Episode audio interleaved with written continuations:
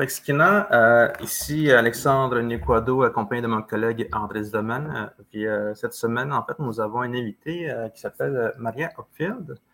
Elle va se joindre à nous très bientôt. En fait, elle devrait s'en venir. Juste laisser la parole à André un peu, voir qu'est-ce qu'il a à dire ces temps-ci. Ma foi, c'est une période très, très ou une période de rentrée, on dirait, hein, puisque après la, pandémie, on commence enfin à avoir accès aux salles de spectacle et euh, aux arts vivants. Alors, euh, par exemple, moi, j'ai vu euh, la fête de semaine dernière à Jonquière, j'ai eu la chance d'y aller pour voir Machinigan, la, toute dernière pièce de Marco Collin, produite par Menwen Taken, le, théâtre, la troupe de théâtre autochtone montréalaise, mais là, c'était euh, en collaboration avec euh, des, euh, une troupe qui est établie à Jonquière, qu'ils ont produit cette, pièce qui est magnifique d'ailleurs. On aura l'occasion d'en reparler. hier soir, toi, tu étais au théâtre, nous, on était au cinéma, le Festival international des films sur l'art ouvrait et euh, à côté du, long métrage de Hugo Latulippe, euh, qui était le, film officiel d'ouverture, on avait joint un court métrage, We Don't Speak the Same Language, et c'est euh, notre collègue, ex-collègue et ami, Danica Saint-Laurent, qui a fait ce court métrage. où à la fois elle raconte sa propre histoire et l'histoire de sa famille, tout en perlant alors, euh, c'est vraiment euh, euh, un très beau moment. Ça a été fort applaudi d'ailleurs par le, public. Et puis, toi, tu es allé voir Marguerite Le Feu hein, hier soir, la, pièce de, Émilie Monet. C'était la, première. Dans la première, c'était le 14. Donc, bon, non, c'était presque la première la deuxième première hier soir. Alors, comment c'était? C'était vraiment. Oups. On m'entend-tu? C'était vraiment intéressant, en fait, c'est ça, parce que je vois que c'est comme un gros projet, parce que là, euh, on a vu la pièce de théâtre, c'était vraiment plus poétique. Puis c'est aussi comme un genre de. Il fait un, peu aussi un, procès dans lequel Marguerite elle avait été. Puis euh, là, ça donne envie d'écouter le podcast que Émilie avait lancé l'automne dernier, le, euh, Marguerite l'a traversé. Fait là, c'est ça. Là, il y a quatre épisodes de 20, 20 demi-heure à écouter. Puis euh, là, le, dans le fond, ce qu'on a vu hier soir, c'était comme un genre de suite logique au podcast. Fait que là, il va y avoir aussi un autre volet, une autre phase, que ça va être une phase déambulatoire, ou est-ce que ça va être un podcast, ou est-ce que tu vas devoir déambuler dans les rues de Montréal, euh, du Vieux-Montréal, pour euh, reconnaître l'histoire. Ça, c'est comme un gros projet, en fait, qui, se développe depuis, depuis longtemps. J'ai vraiment hâte de, voir la suite. Puis c'est sûr que là, je vais aller écouter le podcast qu'on a, qu'on avait, que j'ai pas pu écouter, en fait, l'automne dernier. Et là, dans le fond, euh, Maria vient d'arriver avec nous. Je ne sais pas si tu veux qu'on l'introduise. Ben oui, ben oui, c'est le, le, temps d'accueillir notre invité, Maria Hopfield.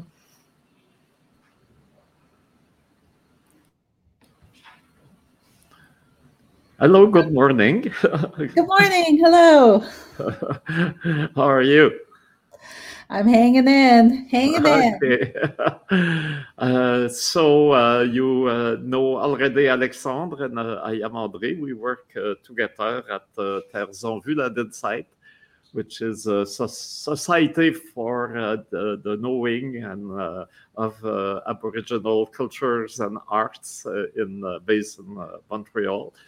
And in, in Montreal, we have been privileged to uh, uh, have a connection with you since you have had uh, many shows in Montreal. And I want right now to pass an emergency message to all the listeners. There is right now a beautiful exhibition in the very same building where, uh, where we are at uh, the Galerie Diagonale. Uh, this is um, 5445 uh, De Gaspé Street in Montreal, uh, right on the, uh, the, first floor, uh, Galerie Diagonale, and it's really something to see. And I know that many people will rush to see it because it remains two or three days before it's closed. So it's now now the time uh, to uh, to see it, and uh, but to give the people the uh, who doesn't uh, who, who well it's sad. There is still people that doesn't know you. So to uh, give them a glimpse of who you are maybe you can have a brief presentation of yourself Thank you. Uh, it's really good to be here with both of you and to have my work return to Montreal again. Um, I always love every opportunity to show it's a beautiful city. And um, I was living in Brooklyn for a number of years, about nine years, when I first started working with Galerie Charbonneau. And they would always say in New York that the closest to Canada was straight up the highway to Montreal. So it was perfect for me. I was always able to get back. Um, and my my father is anglophone. Uh, my father, John Hupfield, but he was born in Montreal. So he's always talking about the buildings and has very fond memories of um, being a child in the city. Um, my grandmother used to play pipe organ at one of the churches. So there's a distant, very distant connection to that city and province. Um, so uh, I, guess I can introduce myself briefly. Uh, Wenena Bojo, Wabazikwen Indigenous, Wabashejin Dam, and the Shambe Minawa Jaganash. Um, Wapajejin Dam, Wasaksina Tonjaba, Toronto and Dao. So um, my other name is Wabazikwe. I'm from Wasauksing First Nation. That's my mother's community. My father is white, non-native, um, and we grew up close to my home community so that my mom would be able to be close to her family while she was dealing with a lot of different health concerns. So I was really privileged to be in proximity to people there. Um, and I've been an artist making work for a while. So, um, yeah, it's just really good to be here. I'm looking forward to seeing the exhibition. All the images I've seen online look beautiful. They've done such a good job. And uh, uh, well, it's really impressive when we go to uh, your uh, website, which is uh, uh, Maria Hupfield uh, .wordpress.com. This is we we go to older posts and then we have a lot of show of exhibition and then still the same uh, uh, click on another older post and then another page older post and it seems never finished it's really impressive how long you have been there and how you have been a productive and creative and professional uh, artist. And uh, I thought this morning I should have worked six months before to do this interview. Happily, this is uh, more uh, uh, of an everyday conversation rather than uh, in deep conversation because I would feel very, very ashamed. but uh, uh, at least I feel very uh, honored to uh, to uh, have you uh, with us. And referring to the, the title of your actual works that we, that can be seen right now in Montreal, and also with all your journey as artist, uh, uh, the title, uh, I, I, Alexandre will tell me you don't pronounce well, but uh, anyway, uh, uh, Mantuaken is refer to the spirit and to the, the fabrics too. And I know that in all your work you have this use of very, uh, we can almost say trivial or everyday objects. Uh, it could be a clothespin, uh, it could be uh, uh, shirts, it could be t-shirts, it could be blankets. And with the title and seeing all your work, I was remembering this famous sentence from euh, Lamartine, hein? objet inanimé, avez-vous une âme? Inanimated objects, do you have a soul? Mm -hmm. So I was wondering, in your view, is uh, the object in themselves carry their own soul and you have to uncover it in a sense by uh, your intervention? Or is it the, the magic, the spell of your uh, artistic intervention that brings a spirit in the objects? Maybe a bit of both. I don't know, Alexandra, what if you you probably have thoughts on this too. Uh, yeah, so the title uh, uh, uh, Manadu meaning spirit. So if we think of a place like um, Manitoulin Island, Manitou, the island where there's a lot of spirit. So we hear that word a lot, and it reminds me that um, Anishinaabe language is an oral language. We're not used to reading it. When we read it, it looks so um, exotic, right? So, so ethnic, so something we're not familiar with. Um, but it, um, you know, it's something that usually the language, it's something that I hear. So this idea of a spirit cloth. Um, we didn't have a title for the exhibition, but we knew we I knew I wanted to focus on as a performance artist, focus on work that I would wear in you know in live performances which as you said are often t-shirts that I've modified or different mashups that I you know strange things I put together um, and so it was really Sherry Farrell-Racette who came up with this term.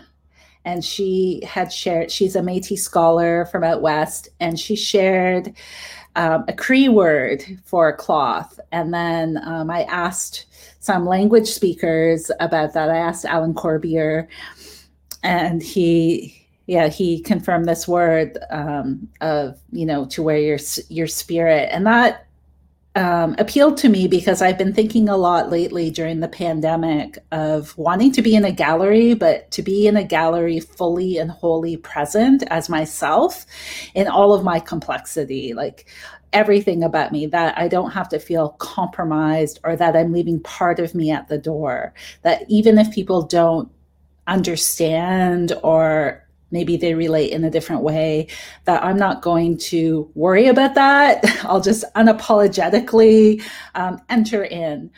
And so that's how i approached it. And um, the question you asked about the the life that or the spirit of things um, really in that way when sherry talks about it for me it comes back to language that when you're, you know, I think it's Robin Wall Kimmerer has this chapter in Braiding Sweetgrass where she talks about the grammar of animacy. So if you're looking at Anishinaabe so the Ojibwe language, um, that it really orientates you to things in our world, not as an object, not scientifically as something that's an it, but rather that it has it's a being that it has life and animacy and so through just language itself we can see a tree as a being who stands in one place. So right away we treat it very differently. We wouldn't be extractive or think of it as a resource. We think of it as a as someone or um, a being separate to us. And then also thinking about creation stories that as Anishinaabe or as the first people, we came to the earth last. And so um, we're the least important. We came after the trees. We came after the water, after the rock. You know, all of these the rocks came first. It all kind of, and so we we look to those to guide us. We don't guide them. So those are all things I, I think about um, in this work. And and um, Sherry, what you know, those are things I'm thinking about now because of the pandemic. But Sherry really brought that lens to it. Um, because she's familiar with my work. And in fact, she spent a lot of time talking about industrial felt, which I often work with. Um, so much so that I realized I didn't have any in the show. So I went immediately and made the artist apron and the clothes hangers because I wanted to have that element in in the space as well. I also noticed that uh, if, even when you have a solo show, which is not uh, always the case because uh, you participate a lot in uh, collective uh, uh, exhibitions or performances, you have almost always somebody with you. You mentioned Sherry here and uh, many times you have uh, uh, other indigenous women artists with you to share the work.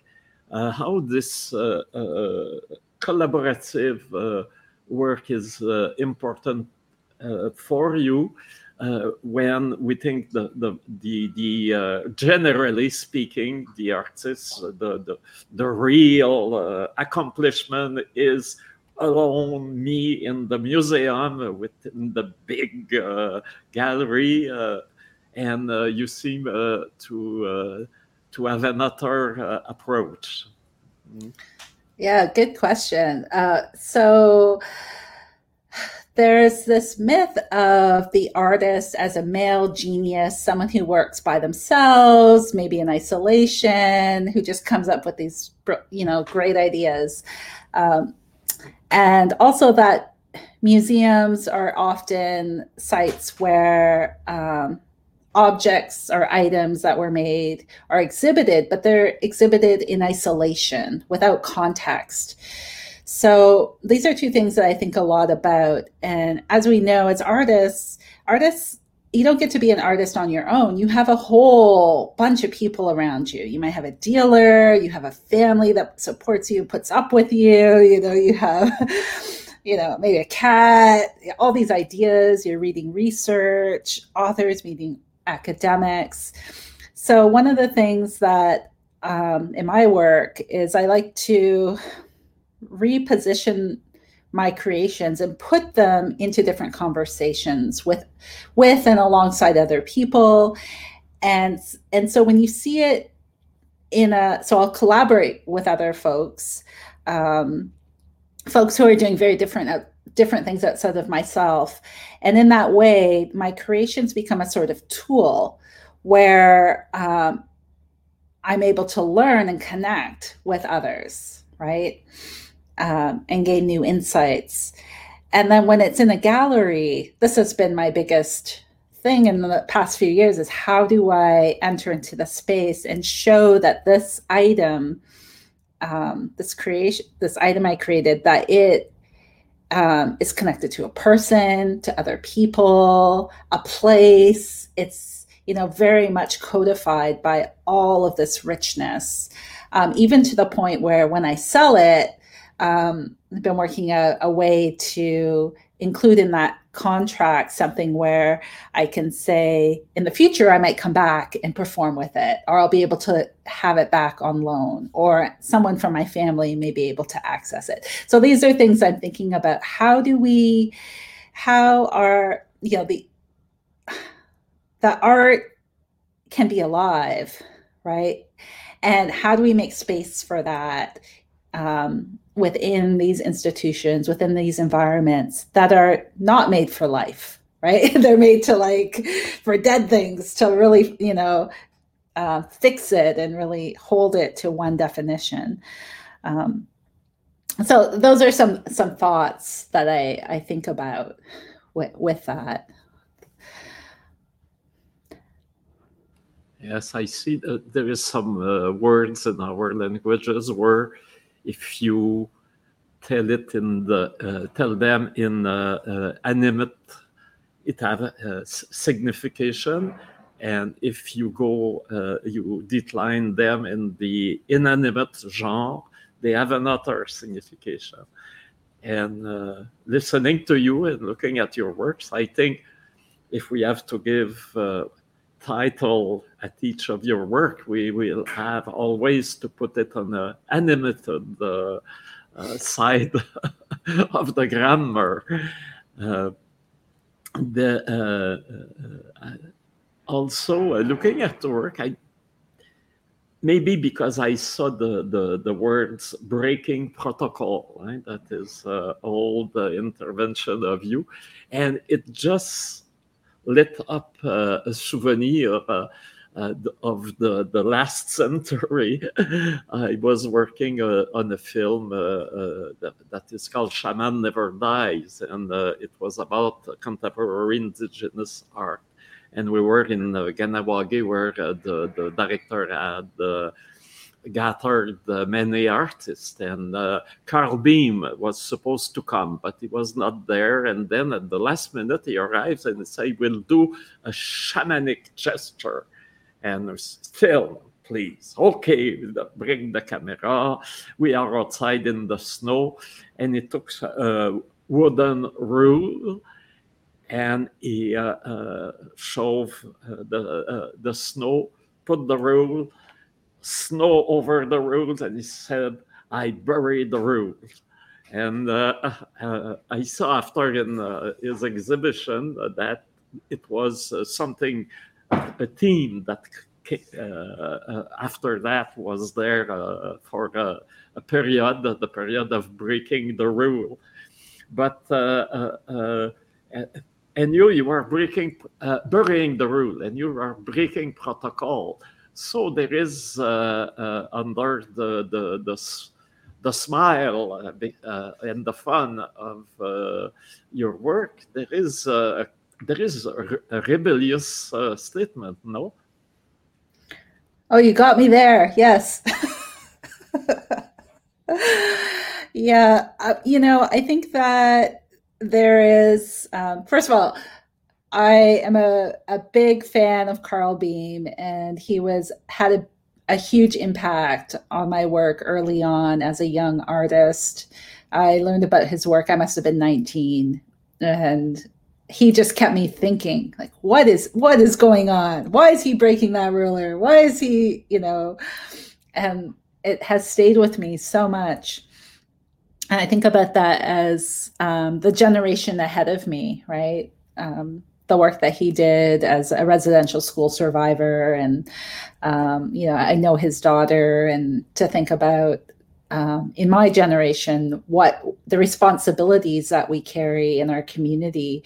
One to be visible, um, so that other um, Indigenous folks can find us and see us um, but also to show that we're valuable, that we have things to offer, that we're, um, as an artist, I think it's important that people know um, that here's this woman who's native and she's um, doing all kinds of unexpected things, right? and really pushing the boundaries that I can be experimental and that I can be making work that speaks about um, being urban, being alive, um, and and have conversations, and that people, you know, fresh conversations, and that people will pay attention and value that. I think that is a political message. Um, you know, it's quite possible in these times and days to feel like is being an artist enough right?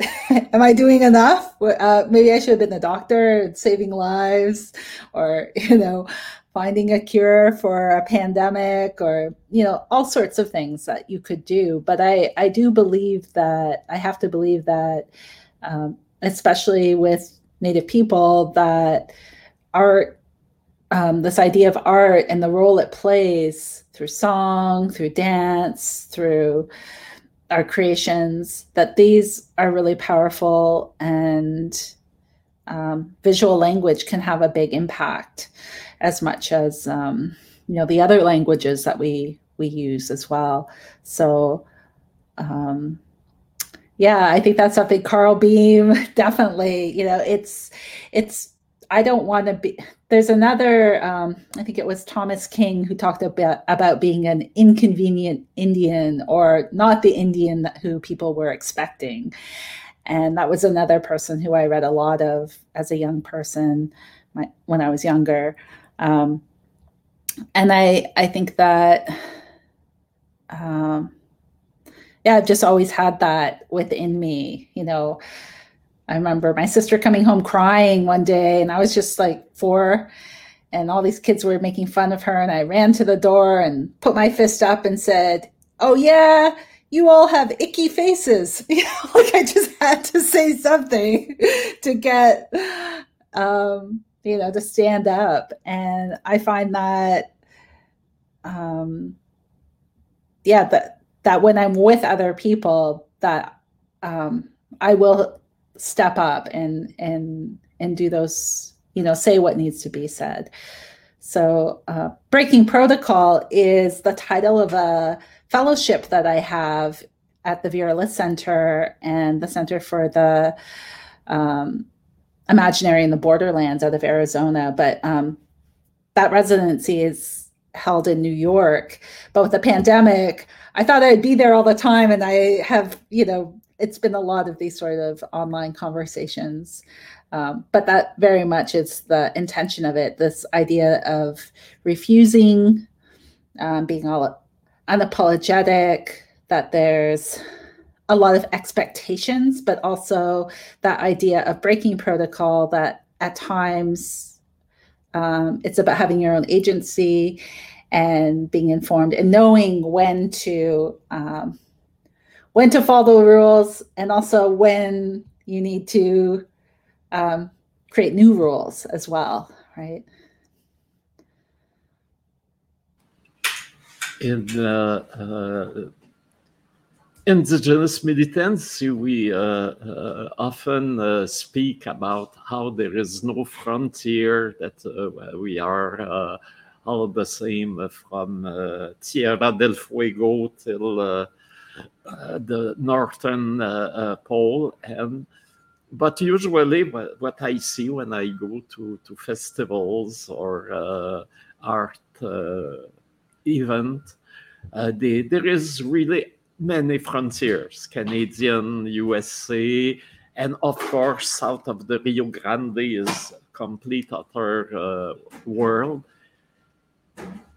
Even if we uh, uh, uh go go on telling oh, we are all the same, it seems that we maintain that frontier. And what I I see with your work, you don't seem to. You are the one that uh, embody that uh, north-south uh, unity of the indigenous spirit. you were last year in Argentina, I think, and the and you have uh, this uh, connect those connections with Arizona, with New York City, and of course Montreal and Toronto. And uh, I was wondering how come you you have uh, uh, naturally uh, this indigenous hemispheric spirit we all dream of, but uh, that uh, very rarely uh, is something that is in the reality, alive in the reality. Yeah, good point. I don't like to stay put. Um, well, yeah, there's a a lot I could speak to around that. Um, for, first of all, um, I was really brought up with this idea that if you know who you are, you can go anywhere in the world, right? Because you take that with you. But I'm also mindful that when you're somewhere else, that place can change you too. So you always have to return home, right? um, or you will change a lot. Um, so because of that, that kind of gave me permission to go around. I think also I I grew up um, where I grew up was about two and a half hours north of Toronto in Ontario in a really beautiful place called the Muskokas. So uh, freshwater uh, on Georgian Bay, you know, four definite seasons. Um, but um, I really was sheltered and so i was in one place and i was so curious about the world and i because my parents were so young we didn't have a lot of things a lot of resources. It was just me and you know my own imagination um, and my sister and so i think that what happened was once i saw there was a whole world out there i i wanted to go be a part of it and understand what was going on and it kind of in that way naturally took me to different places. I never thought, for example, that I would want to live in New York. It just didn't appear to me, you know, didn't appeal to me. But then I met these other Native artists who were living in New York, and I thought, what are they doing? What's going on here? What do they know? You know, they're living in New York as Native people. I got to go see what what they're up to. Um, and also uh, feeling a little bit um, trapped in Canada um, at a point where in my career I was I felt very interchangeable, where I had become a Native woman artist, and um, if Rebecca couldn't do it and Cheryl couldn't do it, then maybe Maria would do it, but only if Skeena wasn't available, and so all these sorts of things where I'm like, well, um, and it was that moment where I decided to really bring together and make my work very cohesive so that um, and it was through the industrial felt that people would be able to connect that with me. And so if they invited me they're going to get me right? And all that that entails um, you know maybe some activation um, and and so that that's why those journeys took me on but the other part of it is, and this comes back to your question about collaboration. Um, so I also collaborate with my husband, Jason Lujan, who is uh, Chiricahua and Apache. So he's from the desert, and that's dramatically different than what I grew up with. Like he doesn't like swimming in fresh water. You know, he wants to see the bottom. Uh, trees make him uncomfortable because he can't see the horizon you know just the, all these things between us that we're both indigenous but it's dramatically different. Um, so it's been really um, i've been learning i am able to learn a lot about myself through difference. And i also believe that it is difference that makes us stronger. So we don't need to be afraid of it. Um, and I think that speaks also to when you you said this idea that we're all the same, but actually because of those differences, that that really gives us a lot to draw from. And that matches my approach when I'm collaborating with other people. You know, I'll often give myself a day. We'll meet during the day, and that night we perform. And that might seem very high stakes, but it's also when you're working with people, um, everyone has their skill set and we draw from that and it becomes quite rich right away. Um, of course i have my own i've been working that way for a while. I have my own structure that i use that helps um, guide that process but um, i really really um, find that a good way to work. And in fact um, I first started working that way. It came out of living in New York and being around other performance artists and seeing them perform all the time, but also performing together. So it was something I developed a lot of confidence around performing with other people, knowing what they do. Um, and quickly I found a way of working. And it was the first time I worked with um, Hugues Charbonneau. He was away on a, at an art fair and he gave me the keys to his gallery. And I went in there and invited other artists who lived in Montreal to come and collaborate with me, work with me during the day, meet with me in the gallery. And then that night we would create a performance and then we would um, think through how to display that for the next day and then did that for a number of days and that project was cut was called performance lab. Um, and that was a project i did with uh, uh, curator rhonda muir.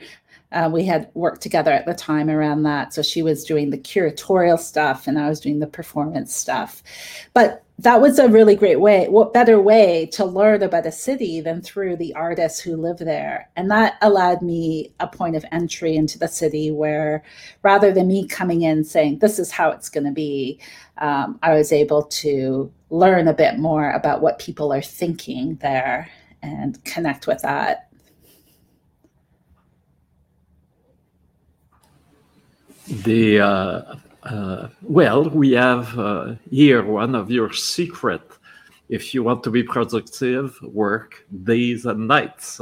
And uh, the also what uh, uh, strike me in your work is that uh, you use many objects that are the, in a sense, very close to the feminine uh, experience of woman experience, but also when we look at them, uh, April, uh, apron, uh, clothes, it's also uh, uh, the the male domination that have pushed and maintained the woman in that strict hallway so I was wondering how is those objects are something friendly or something that remember the oppressions? Yeah, I guess it depends who's wearing them, right? um, well, you know, I think a lot about patriarchy and white supremacy um, and how those have impacted you know my own life through my father my mother and um, and then also myself being a product of a biracial relationship. Um, so i've really had an up close view of you know two very different families um, growing up um, with me at the center um, so I'm aware of um, a lot of difference that exists, right? Um, so with with my own work, you're absolutely right. That is something I try to stay away from, or I often think about binaries or things that can work, ha- that can have multiple readings right? So something could seem very friendly, but then also not be so friendly, right? Um, there, you're right. There was a point where I was trying to come to terms with my own femininity. Like I don't, I have a sister, and I'm like, we're very different. So I don't feel like I'm the overtly feminine one. uh, I feel like I'm more like the tomboy and so i've had to come to terms with being so one thing you can't see right now is i'm i'm five foot nine so i, I have uh, a prominent stature. I'm quite tall. And what that has meant in my life is that there's even been times where i've been misgendered as a man. That still happens to this day depending what coat i'm wearing. Um, and so i've had to come to terms with my own femininity and even having going so far as to having a work i remember collaborating with a long-term collaborator charlene vickers and we had like a boxing glove on one hand with all these bells on it and then on the other hand we had this beautiful red evening glove with all this fringe so i would be mindful of how i was moving so balancing these two things right like keeping the strength and this power and this fight but also keeping um, this calm and soothing and balance. And so those are things I think a lot about, which um, I'm I didn't speak so much about before, but in this time, I think um, because there's a lot more Indigenous academics and we're in a different political moment, um, it you know it is possible to talk more about things like um, cultural teachings about balance, living in balance, um, thinking about a medicine wheel where if you're a medicine wheel and you're at the middle, how do you balance your your physical, your spiritual, your mental, um, you know, all of these components through everything you're doing. So I think that um, those are definitely parts of my my performance practice that I'm I'm looking to do. But you're but for sure we live in a, a very hostile world. Um, you know, we have a, a nation state which has exposes a lot of cultural imbalances, gender wise and race wise, and um, those are things I can see very clearly. Um, through the privileges that I also have um, in my life. Um, and I, I witness that when I see the treatment of my family, right? It's very, um, I'm very, it's not a few generations away. It really is my immediate family. So, um, yeah, so sometimes I do, I do, um, call upon that and then it will give me it gives me strength too right and sometimes things need, do need to be stated uh, i think it's important to remember that you know one of the artists that came before me was rebecca belmore so she's anishinaabe nation from ontario further north. Um, and that she's someone who does that very well that she's often um, bringing up trauma and navigating trauma in her work. And that because she does that work that has afforded me the privilege to um, not necessarily have to repeat that but sometimes you do need to remind people or make people a little uncomfortable. Um, i like to think that i'm a generous performer with my audience. Um,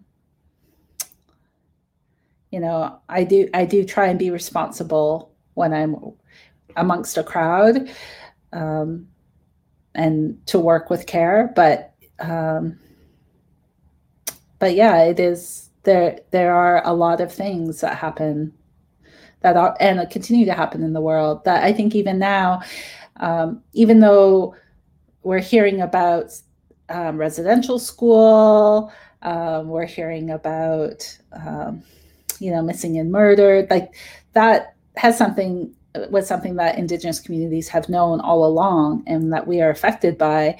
And yet um, people are only now talking about right? And still we don't know uh, what is the structural change that ha- will happen? Will that in fact happen so that people can have clean drinking water right? Like so there are very real um, situations that people are living with within our within Canada across Turtle Island? Um, in many Aboriginal artists, we, we can see the gap between arts, uh, at least arts as uh, uh, something that has to do with the, the, dominant society and the great colonial institute museum galleries. And there is this difference of uh, we are not in the same place and uh, uh, we can see it. Uh, we had this uh, wonderful exhibition of Rebecca Belmore, you just mentioned her, uh, facing the monumental, right? The monumental and me, right? small but strong. and Carl Beam also is a good example. I, uh, uh, the, the uh, grabbing the art is almost an act of war, or at least physical resistance. But when we are in a, a Maria Hupfield's exhibit, this is playful. This is fun. We, we, we smile. We, we are in a, a, a playground. That's very, very uh, uh, uh, interesting because it's a complete and feeling. Uh, do you think it is because it is generational? You you you have uh, evolved in a changing world that is, uh, we hope, uh, where we can expect we can have some hope that uh, it's going in the good direction? Yeah, uh, well, part of it, that's a good point. Part of it may be generational. Um, I know for myself that I don't want to be a victim. I don't want to feel helpless um, or hopeless. There's enough times in my life where I may feel that way. But if I'm an artist, I can be and do whatever I want, right? It's not necessarily an easy life. You, you make a lot of very hard choices to be an artist, to be very focused and determined. And, um, and so if I, to choose to be an artist, well, how, how do I want to do that? What spaces do I want to be in and a part of? So yeah, you're you're right. For me, I do um, take joy in those things, and I think that um, in this time, you know, we hear a lot more about um, that um, to show that you can have pleasure or take joy in life can also be a radical statement because um, you're denied so often that opportunity. But I don't necessarily feel that same oppression that someone like Rebecca Belmore does because um, I have a, a, certain amount of privilege in my life, you know, through my father, um, through my stature, my saw, my sheer size, you know, lots of things. I mean, I move through the world in a very specific way. Um, a lot of which I, I don't determine. It's just what I was, who I am, you know, the situation I'm in. Um, and so, um, yeah, you're, uh, I, and, and that is also why those other moments are important, right? Like why having, there's also this shirt called After Luna, right? So this is a, a shirt that I bought on Canal Street after the Trump election. And it was just a bunch of profanity, right? just a bunch of profanity on the shirt. And I thought that's interesting. It reminded me of James Luna and a performance he did where he had a similar shirt that he wore. And so I I didn't know what I was going to do with it, so I bought it. And then later on in the studio, I'm like, oh, I have this ribbon, and I created that shirt. Um, and so um,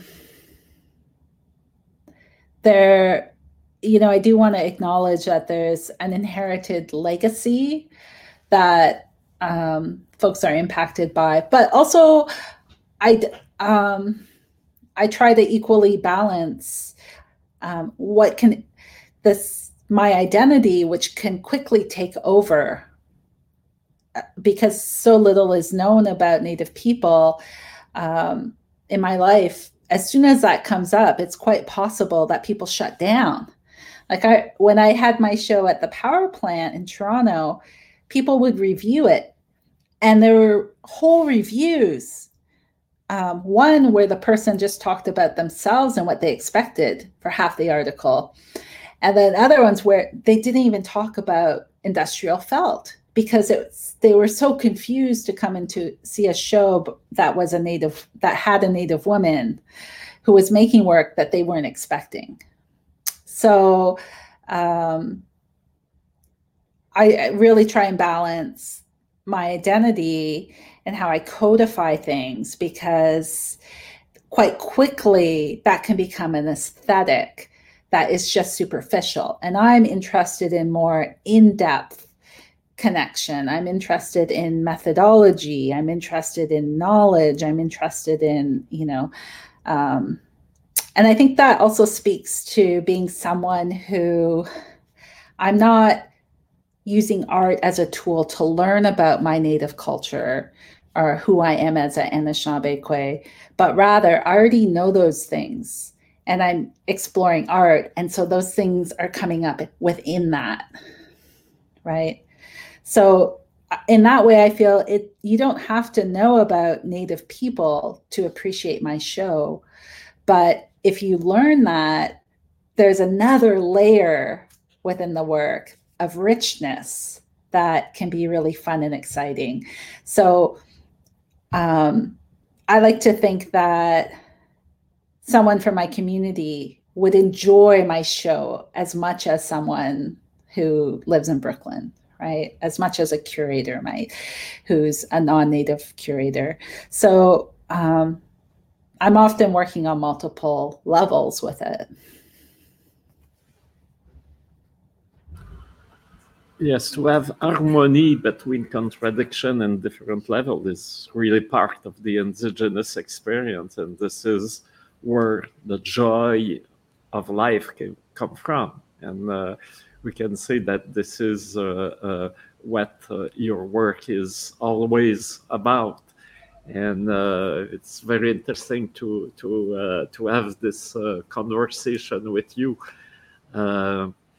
And speaking of the languages of the, the, the, the tradition, uh, uh, my colleague uh, Alexandre is an Atikamekw fluent speaker, and uh, he does translation. He works for the uh, Wikipedia. They have a Wikipedia in uh, uh, Atikamekw language, and he, he, works for it.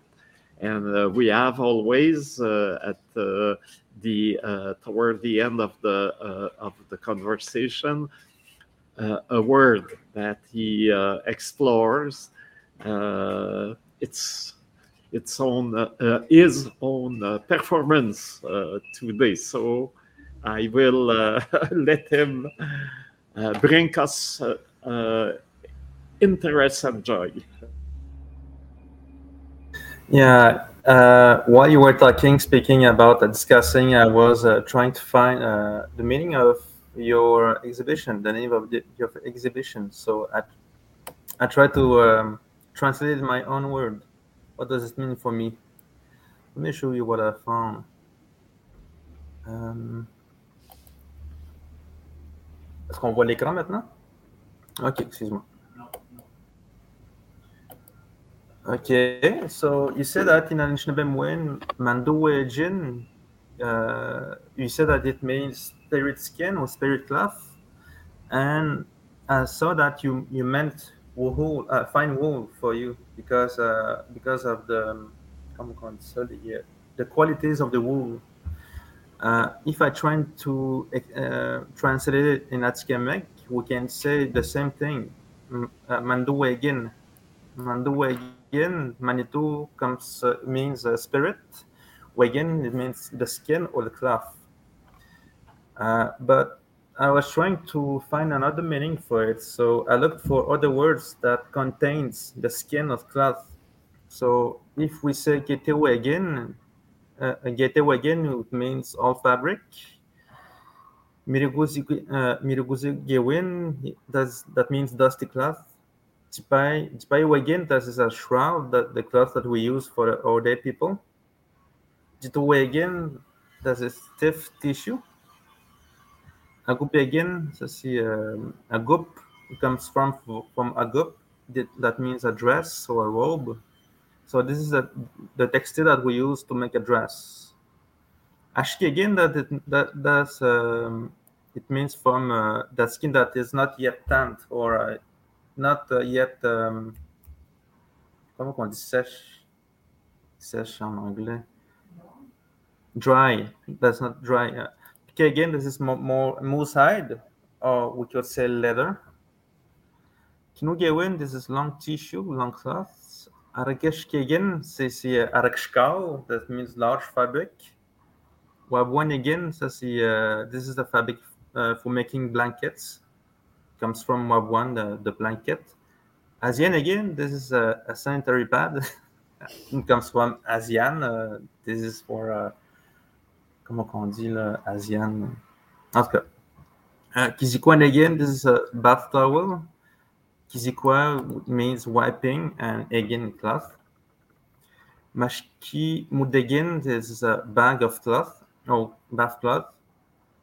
Tariban again. Tariban. This is uh, this is uh, an emprunt from uh, from ruban in French, and from what I see, that the, the ribbon was in silk, so this is silk for us. Mitsuan again, this is a tablecloth. Apikwashmun again, pillowcase. So from what, what I see that uh, Mando again can uh, uh, it could also mean a lot uh, um, a lot of things. So Mando again for us we can we can say that it definitely means spirit skin, spirit cloth, but could actually uh, actually means also spiritual fabric or fabric of spiritual world. This is what I, um, I'm, I'm wondering. And for us, if you want to say wool in Atikamekw, we say it is also wabi. It is also, that means uh, uh, uh, knitting fibers. So we don't say spirit uh, spirit cloth for for wool. We, we just say that the, the, the fabric that we use to uh, knit. So this is my part of uh, indigenous language. Miigwech, thank you, uh, Alexandre. And uh, we can see that uh, this uh, multiple uh, layer uh, of signification is also something that is, in a sense, embroidered in our own languages. So it gave us also a light on your work, Maria. Maybe you can tell us what is your next project or projects and uh, when we will have well we still have we have to remember that two days left to see the exhibition at the diagonal gallery in montreal and i tell you you have to see this exhibition. This is wonderful. And after listening to uh, that podcast you will never you will never forgive yourself if you miss uh, this show. Uh, uh, but uh, uh, uh, we also want to know about your next projects if you are right now ready to speak about them. Thank you. Thank you for those strong words and um, also for those um, really good work, words. I'm reminded that the title and how we're working across not in this conversation across three indigenous languages for, through the Métis scholar who wrote the text, myself, and then also these translations that you've so generously shared and provided today. Um, so upcoming, well, tomorrow I will be in Montreal and um, speaking about the exhibition. This will be my first time seeing the work installed, not online. So I'm very excited. Um, this has been a very unusual time for artists um, with the pandemic as we navigate all the safety COVID protocols. Um, so that's coming up. And then Friday, there's a meet and greet. Um, and in addition to that, I've been thinking a lot about voice and song. So I have um, coming up in New York on May 6th, I'll be t- concluding the Breaking Protocol Fellowship, and I have a, a, one evening only performance event that will be happening in Manhattan. Um, so I've been uh, spending a lot of time in rehearsal because I put together a performance art band and we'll be singing. So we have a few things happening.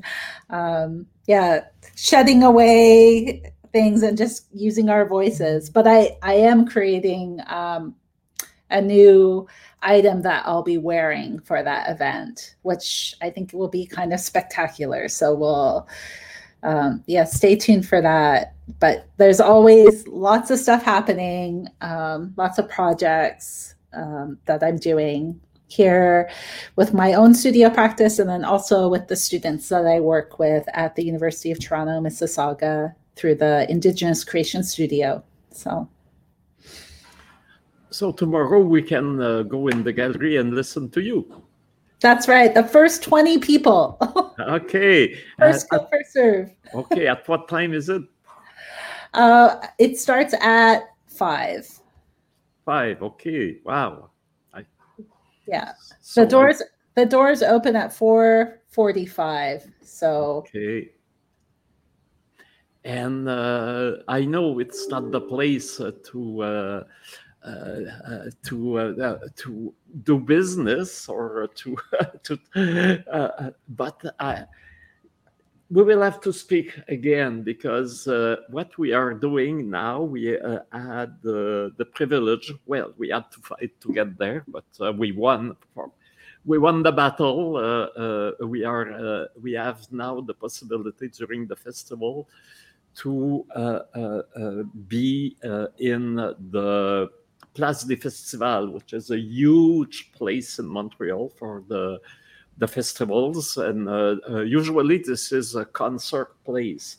But we are arrived there with uh, our own scenography. We have a 100 foot allegory of TP. We have mythic animals and the fountains, and this is a place where we, we, we bring indigenous spirit.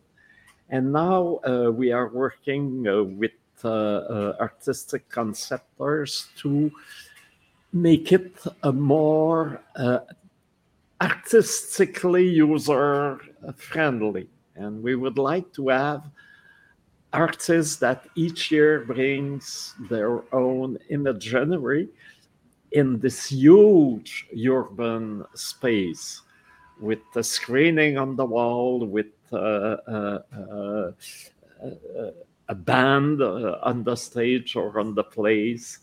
And I was I was thinking, wow, Maria Hupfield there. So maybe next year, or uh, we can we can think about it and speak about it.